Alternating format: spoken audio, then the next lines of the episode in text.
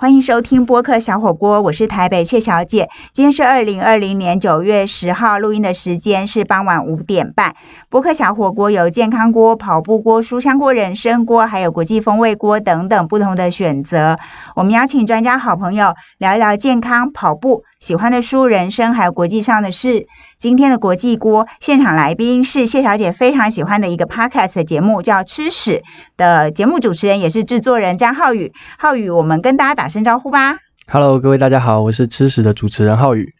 浩宇，其实这个节目真的很有趣，它是用美食来介绍历史。那我其实印象很深刻，就是在最近有一集，它不是讲一道食物，因为你过去都是讲一道食物嘛，像讲披萨、讲蚵仔煎、讲可颂、可颂、讲意大利面。嗯。但你这一集讲的是一套菜，就是很。比较没那么明确的一道。通常我们讲说一套菜一个 set，我们会觉得哎好像很澎湃，对不对？但其实这一集刚好讲的是经济大萧条时代大家都吃什么？好，经济大萧条时代时代的主题套餐是什么？嗯，那这个为什么我特别想要请浩宇来介绍这一集的内容？是因为其实它跟我们现在。面对的疫情全球大爆发的情况非常非常的类似，你当时也是因为这样才开始想要做经济大萧条时代的食物吗？对我当初会选择这个主题，是因为其实我也是在今年年初的时候，我开始进入股票市场，我开始有做一些简单的投资，嗯，然后看着台股从一万两千点一路到三月跌到八千点，然后心脏就一直在揪这样子，然后我就想说，哎，历史它应该要是一个。可以让我们去了解以前发生什么事情，那现在我们应该怎么面对，然后甚至学到一些经验教训。对，那我就想说，那这个主题呢，很多人都会把它跟就是现在的这个经济状况，跟二零零八年的金融海啸，甚至一九三零年代的经济大萧条做比较。那所以我就会想说，我去了解一下那个地方那个时候的背景，以及那个时候的政府到底做了什么事情，嗯，有没有改善，还是？让这个情况越来越恶化的一些事情，这样。那结果不管他们有没有改善，我还是比较关心你在那一集里头介绍，在经济大萧条时代，对大家都吃些什么？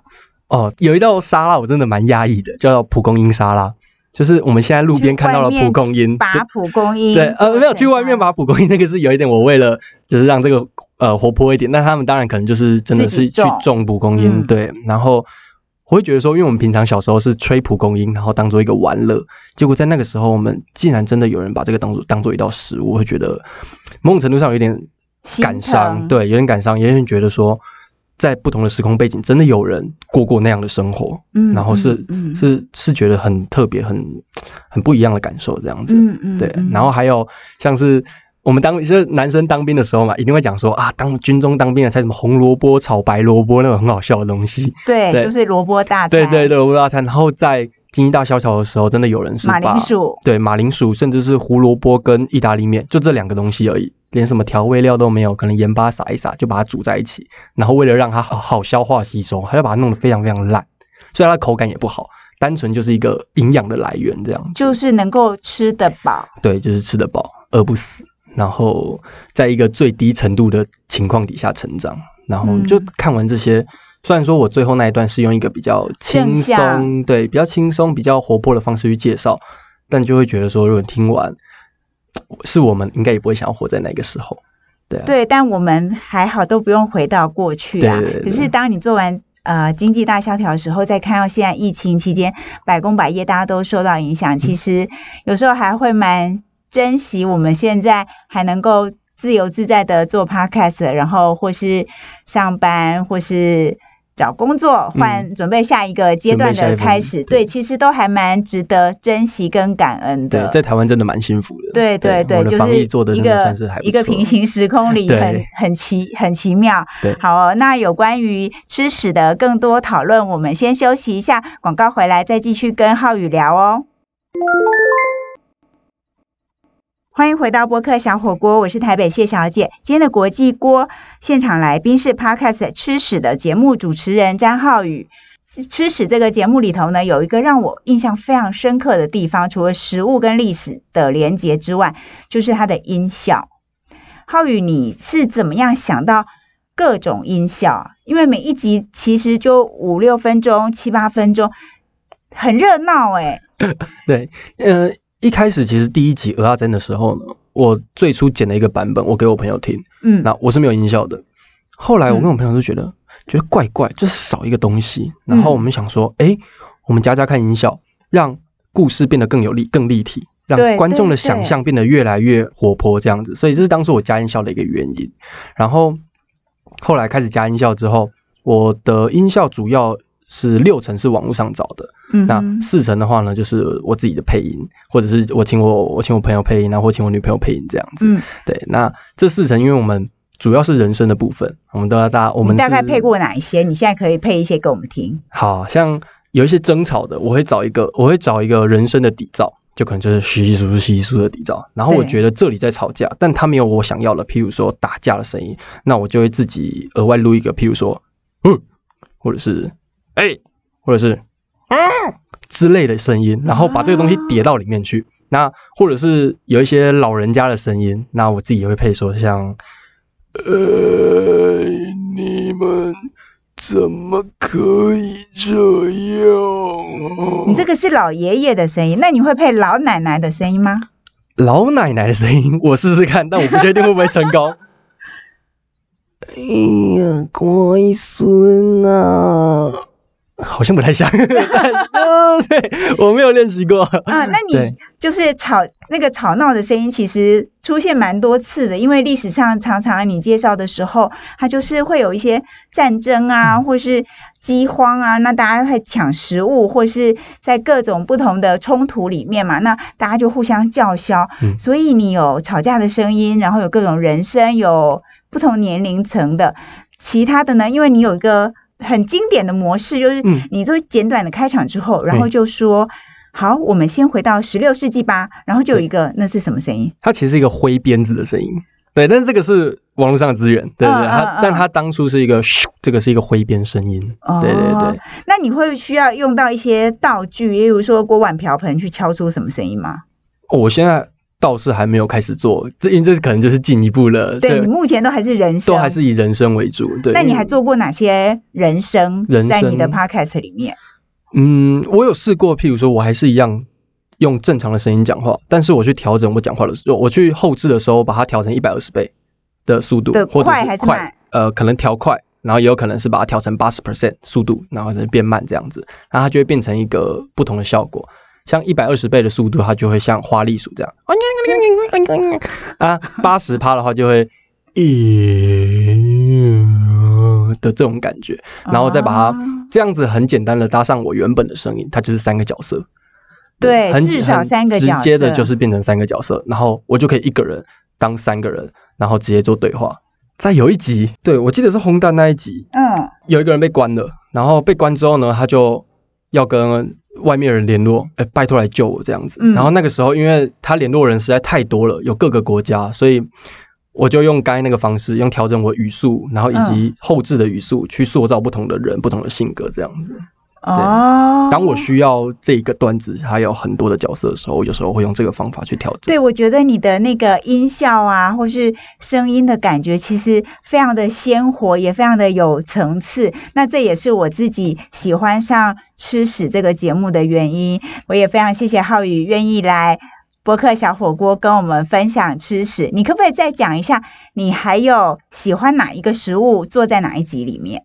我喜欢哪一个？除了你以前曾经讲过的那个太空之外，呃，好，我蛮喜欢那个罐头的，但其实拿破仑跟罐头跟罐头本身一点关系都没有。我很喜欢拿破仑这个人。对，我正想说是因为拿破仑。对我很喜欢拿破仑这个人，因为拿破仑他出生在一个小岛，然后后来他因些因为一些因缘机会，加上他自己的努力，他成功统治了整个欧亚非的国整个领域。嗯嗯。那我就觉得。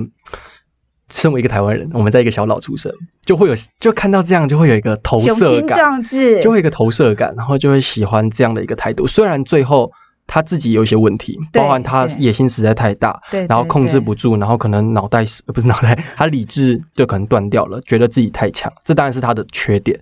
那我就觉得一个历史人物有优点有缺点，就会让他更立体。然后看起来我就会很实很鲜活，很鲜活。然后我也没有被神格化。对我我很不喜欢神格化的历史人物，我觉得没有一个人是完人。对，但我们过去很多课本上教过我们的都是完人嘛，对，都是。呃，我们先不提一下，我们先不提，就是对强人嘛，大强人、小强人呐，对对对对对。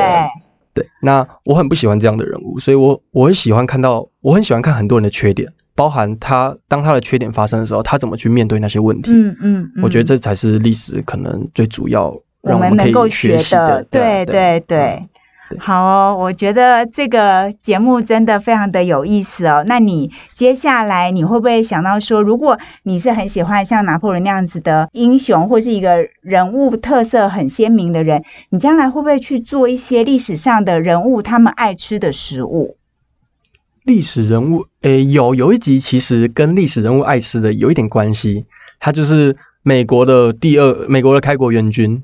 不是拿破，不是华盛顿，是那个杰弗森，杰杰弗逊总统。他是吃火鸡吗？不是，他其实意大利面。对他，我想起来了。他其实，在法国，他一开始呢，在美国独立战争的时候呢，他被外派到法国，然后他从法国那边，他因为他实际就是一个很喜欢玩的人，嗯，所以他在那边呢学了非常多的法国料理，然后也有一些是呃带到法国的，比如意大利面呐，那然后。他回到美国的时候，就把这些东西全部带回来。嗯，对，所以这一部分呢，也造成了美国一些新的文化、新的对对对，就是他是把意大利面从欧洲带回美国的一个关键的人物。对对对对。那因为我觉得这个就是人物会很鲜活，食物也会很很跳，就是你会记得哇，原来这个食物是因为它，你就会很容易连接在一起。对，对啊，也许将来开始做历史人物喜欢的美食系列啊，对，可能以人物的角主题，而不是事件的主题。也可能啊，因为你的历史总是会读到有一些食物跟历史就是找不到关系的时候。但我最近有想要做一个比较。大的一个主题，例如二战，因为第二次世界大战，我觉得它真的影响了现在世界上各个层面太多，包含台湾的主权未定论，它其实都跟二战有关系。然后包含现在叙利亚以及德国等等之类的，那还有非洲的一些殖民地跟国界的问题。对对对，那二战这个主题非常大，所以我之前就是在一直在收集这些资料，然后我主要可能在将来会用六个国家。六个食物，六个角度去了解怎么让二战怎么发生的？为什么是六个国家？嗯，我目前收集到国家以东亚地区的话就是日本、中国，美中那边就是美国。然后欧洲这边的话就是德国、英国、法国，主要二战的参与国。参战国，对对对。嗯，我最近也想找到意大利啦、西班牙的，因为这些都是影响二战非常重要的一个关键，这样子。但是你是不是比较喜欢西洋史？所以你挑的很多都是西洋上的历史段落。只有我如果没记错的话，应该只有一集是郑成功，但他勉强来说也不算台湾本土，它比较像荷兰的历史。对，嗯。其实也不是说刻意挑，因为我当初做吃史的每个节目的发想就是我喜欢这段历史，那也很刚好的就是我喜欢的历史大部分都是可能像偏西洋的啊战争的这样子。对对，都是西洋的，所以你有想过要回头去看看台湾的历史，然后跟食物的关联吗？有。那其实我第一集本来不是鹅阿珍，第一集本来是柠檬水，稿已经写好了，我音也录好了，可那时候就觉得。我不我不知道这个节目未来会走向什么方向，但我觉得我第一集一定要放台湾的东西，就是不管怎么样，它跟台湾一定要有关系。那郑成功这个故事刚好也是台湾的一个算是起源吧，或是跟西方的桥接的一个。呃，段落对一个很重要的开头，这样子，就是台湾站上世界舞台的一个开头。这样，如果在剧场里面，我觉得你好适合从政哦。不行，我很容易被骗，我真的很容易被骗。我觉得你真的很适合哎，嗯，就是你有那种对整个社群的理想，然后有对像拿破仑那样子的人物的呃真实性格的认知，对。对，我觉得很，但我真的觉得我很容易被骗，因为现在政治政治环境好恐怖，就大家都不敢讲真话。不会，当你敢讲的时候，你就是一个很真性情的政治人物。但你还这么年轻，是可以在做 podcast 之外，可以认真考虑很多的可能啦。对，那当然也希望你的 podcast 将来很顺利，然后有更多的食物，更多段的有趣的历史，透过食物，透过浩宇的介绍，让更多人认识。以上就是今天的播客小火锅，谢谢您的收听。我们再一次谢谢吃屎的主持人张浩宇。播客小火锅每个礼拜更新一次，祝福大家一切平安。我们下礼拜见，拜拜，拜拜。